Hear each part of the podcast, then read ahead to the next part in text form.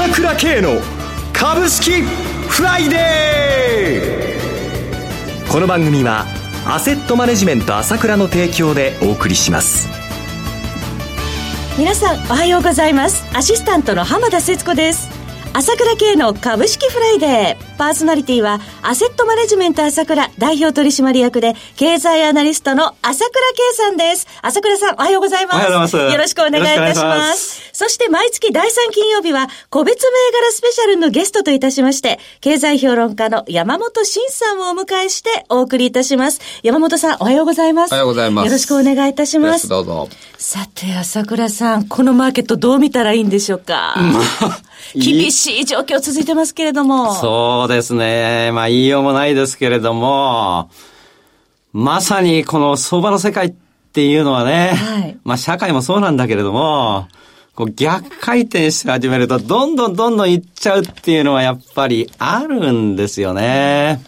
ソフトバンクがね、まあ、サウジの問題があんなことがあるのかなっていうようなね、ことが起きましたけども、はい、やはりソフトバンクも逆風なんでしょうね。19日、新規上場94歳に起きましたけれども。えーまあ、今回の下げっていうのはアメリカから来てですね、はい、こう、気崩れというのが大きいわけだけども、えーえー、やはり日本の相場にとっては、この一大イベントだったソフトバンクの上場が、まあ、いわば、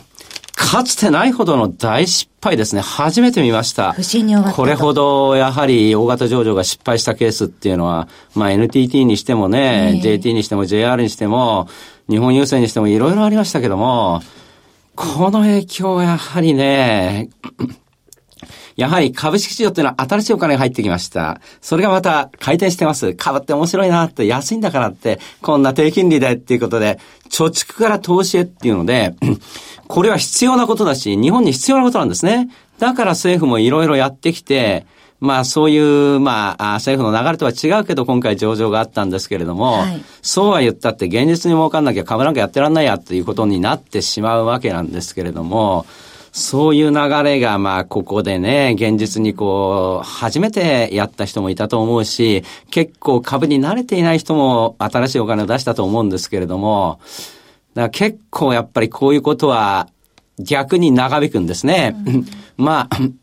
ただ私が言いたいのは、例えば NTT が上場になって119万で上場して、それが300万までいって、株だ株だって言って大株のバブルの大ブームになって、えー、日本があれだけのバブルで、日本が沈没するほどのですね、ひどいバブルが起こったわけ。はい、で、今度は、ソフトバンクがこういうふうになったっていうことで、おそらく投資家心理っていうのは、今度は NTT の時と逆にまたこの安いところで回転し始めることになってしまうんですよね。それがまあ相場の頭を押さえてしまうんだけども、でもそういった逆バブル的な状態っていうのがしばらくこう続いて、相場なんか頭重いんだけども、ここでは中長期的に見たら、こんなに儲かる時はなかったんだないうような時代って言いますか、そういう局面に、これからちょっと長くなるかもしれないけれども、基本的にはそういう局面に、えー、今、えー、今いて、今後もそういうような状態が続く、残念ながら、あまあ、そういうこうきっかけになっちゃったのかなと。だから、まあ、その個人のスタンスでね、えー、あまあ、その、安いということだけはですね、私は捉えてほしいと思います。短期的に言うと、昨日まあ、1000銘柄以上新安値が出ましたよね。今回、いろいろ私も見てきましたけど、これだけ見たのは、11年ぶりっていうことで初めて見たなと思ったんですけども。リーマンショック以降10年2ヶ月ぶりの異常値ということですね。そうですよね。はい、そういう意味では今まで下げてきたんだけども、昨日の下げはマザーズ6%下げたのを見て、かあの、いわゆるこう投げ売りね、えー、クライマックス、今までクライマックス的な投げは結構出てな、来なかったんですけれども、まあそれがね、出たということで、えー、まあ、その、一旦のね、この、小休止というのはもう近いし、売られすぎてるということはもう短期的にも明らかだなというふうには思いますよね。ある一つのサインが出たということでしょうか。で、まあ、大体僕が来る日は、ニューヨーク市場がね、はい、まあトリプルウィッチング、まあ日本でいうところのメジャー S q なんですけど、はい、まあニューヨークが売り崩しに合ってるわけですよね。これまでずっともう異常なほど強かったアメリカ株が。下げ止まれませんね。うん、で、まあ、今日で大体もうヘッジファンドの手仕舞売り、今日の夜、今夜ですね、大体終わるんですが、やっぱりその、ヘッジファンドの方としても今年の運用成績が非常に悪いですからね。はい、だから、まあ、ファンドを閉じるっていう、まあ言われてるファンドも300、えっ、ー、とね、数百あるって言われてるんですよね。で、彼らとしてはもう一か八かでね、はい、まあファンドを閉じるんだったらここで売りにかけてみようっていうんで、一世紀代の売りを仕掛けてるファンドもあるって聞いてますんで、はい、まあそれで、まあアメリカ株がなかなかまあ今日もね、前半はプラスで来たのに後半から急落しましたけども、えー、まあ一旦とりあえずなんていうんですかね、その手仕舞売りが終わって、これから、まあ、新年に向けた、まあ、新たな運用が始まる時期ではあるんですけど、やはり、その弱気相場って言いますか、下値鍛錬って言いますかね。まあ、これはしばらくは覚悟しなきゃいけないかなと。いう気はしますね。X も一時30超えてましたしね。ねだから一旦はリバウンドなんでしょうけど、えー、まあそれはあくまでもリバウンドか頭に入れておきたいと思います。さて、朝倉さん、昨日20日、えー、年内最後の月間朝倉 CD の収録されたそうですが、今回の聞きどころ教えてください。そうですね。もちろん、そういったこう、ちょっと難しいね、2019年の展望と、はい、いうことを言ったわけなんですけれども。来年に向けて。やはりね、その来年ちょっと厳しいとこから始まるわけなんだけども、大きな流れで言うと、平成が終わるということは大きかったわけ。はい。平成時代が終わるっていうのはまさに株価がこういうあれだって、こういうな 流れになっちゃった平成の最後にね、象徴的にやっぱり、えこと、あの、株価の流れが来ちゃってんだけども、時代が変わるってことはガラッと変わる可能性がありますので、その辺のところをですね、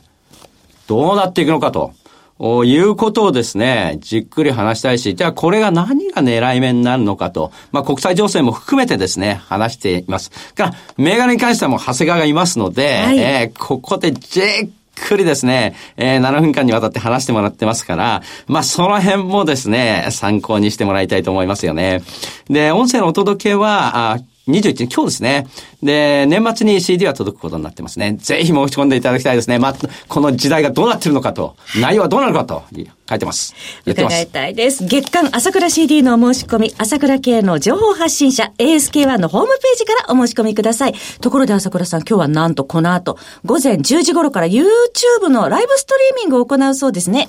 これじゃ言い足りないですからね、もう、いやもう、この YouTube、YouTuber になったわけじゃないんですけども、その YouTube での動画流したら、ものすごくこう反響があったので、この状態ですからね、まあ言いたいことも山のようにも、ここにいる山本先生もあ るでしょうから、まあ10時からライブでですね、この話してみたいと思うんですよね。まあ第1回目と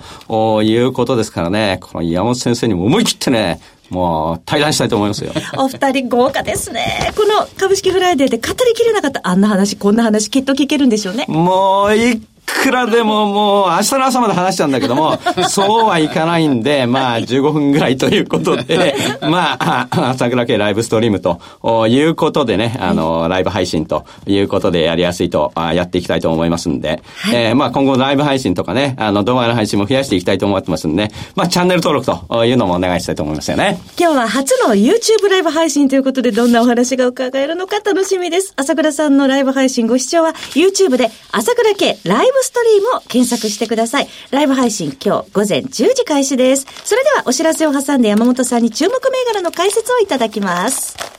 鋭い分析力で注目を集める経済予測のプロ、朝倉慶。日々のマーケット情勢や株式情報、個別銘柄の解説を、朝倉本人が平日16時、メールでおよそ7分の音声を無料で配信中。株の判断に迷ったら朝倉慶。詳しくは、アセットマネジメント朝倉のウェブサイトへ。本日の市況解説無料メールマガジンにご登録ください。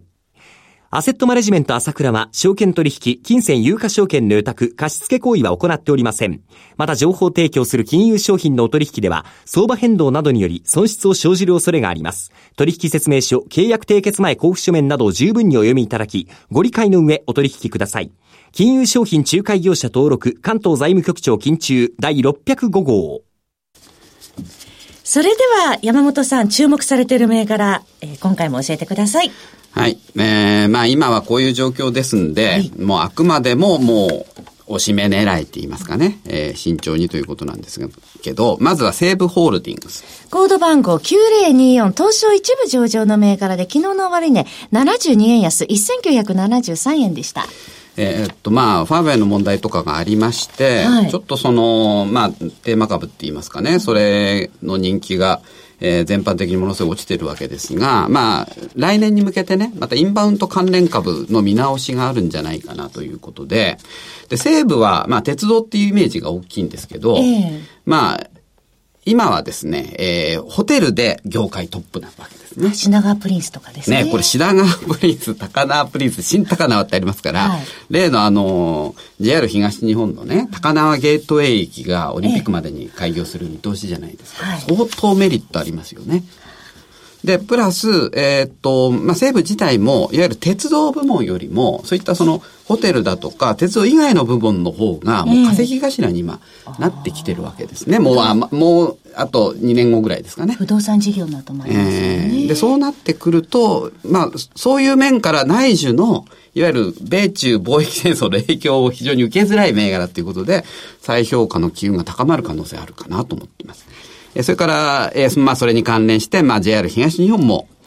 いいかなと。はい。コード番号9020、東証一部上場の銘柄で昨日の終値336円安9622円でした。はい。で、続いて、ドンキホーテですね。はい。コード番号7532、東証一部上場の銘柄で180円安6930円昨日つけてました。えっ、と、これはあの、ユニファミマの TOB が、えー、まあ、おととい、昨日ですかね、えー、まあ、不発に終わって、たんですが。金曜日不調ということで。えー、6600円で3000万株以上買うって言ってたのに、えー、2万株しか応募がなかったっていうね、0.02%。なので、基本的にはこれ悪材料のように見えますけどね、これ将来的に、これ、外国人投資家の保有が6割以上っていうことで多いので、株の取り合いになる可能性あるなということで、ちょっと、えー、目先は波乱かもしれないですけど、そういうその、ユニファミマが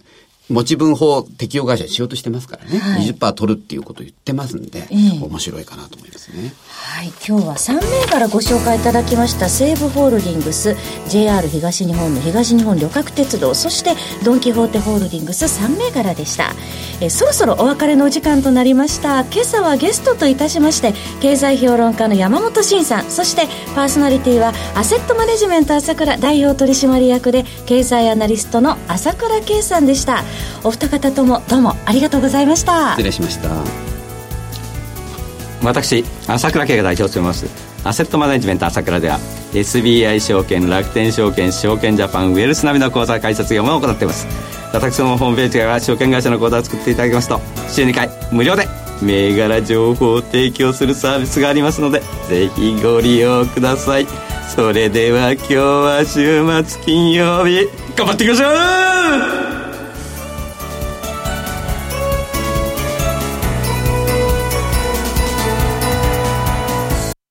この番組はアセットマネジメント朝倉の提供でお送りしました。最終的な投資判断は皆様ご自身でなさってください